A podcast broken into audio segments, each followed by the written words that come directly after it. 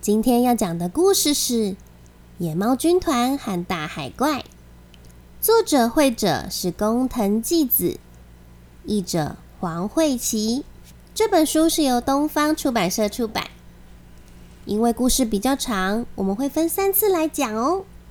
那故事开始了，《野猫军团和大海怪》。很久以前，某个地方有一个野猫军团。野猫军团有八只野猫，他们在海边盖了简单的小屋，靠捕鱼生活。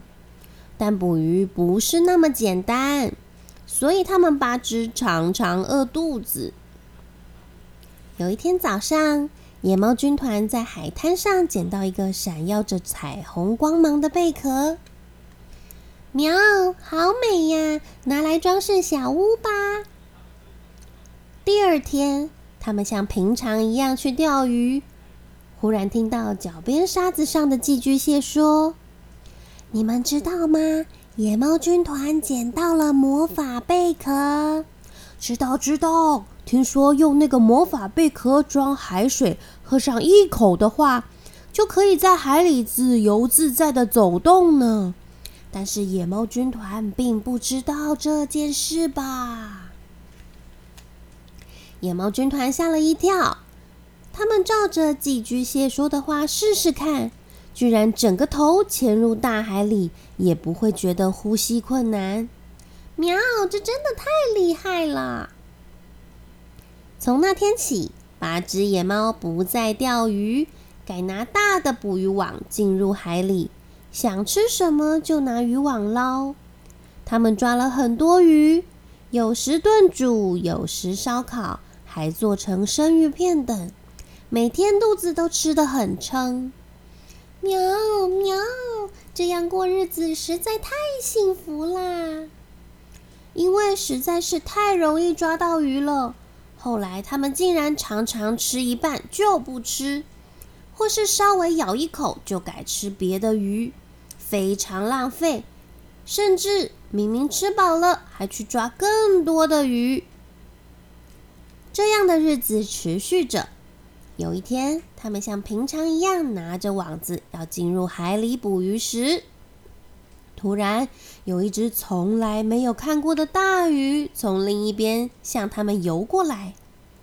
那是一只有着尖锐上颚的旗鱼，它像剑一般的上颚向野猫他们刺过去，并且说：“海王国的国王命令我来抓你们。”都给我老实一点，要不然我就用剑把你们都串起来。八只野猫吓得直发抖，它们乖乖的跟在奇鱼后面走，穿过昆布林，通过珊瑚隧道，前往很深很深的地方，最后到了海底。那里有一座闪闪发光的海王国宫殿。进入宫殿后，他们看到很大的厅堂上，戴着珍珠皇冠的海王国国王坐在珊瑚椅子上等着他们。国王一看到野猫军团，就说：“听说你们几位任意的抓鱼捕鱼，之后还不珍惜那些鱼，是吧？”大厅里众多鱼群看着野猫们，野猫军团心扑通扑通扑通的猛跳。呃，因因因为捡捡到魔魔法贝壳，他们说出原因后，国王说：“那个贝壳是几百年前我送给陆地上一位国王的礼物，作为我们友谊的纪念，让他随时能来海里找我。但是陆地上战争不断，我朋友的王国被消灭了，魔法贝壳和其他宝物都被抢走，下落不明。”过了几百年，恐怕是被运上海盗船，航行中遇到暴风雨，船沉了。魔法贝壳被海浪冲到你们附近的海滩吧。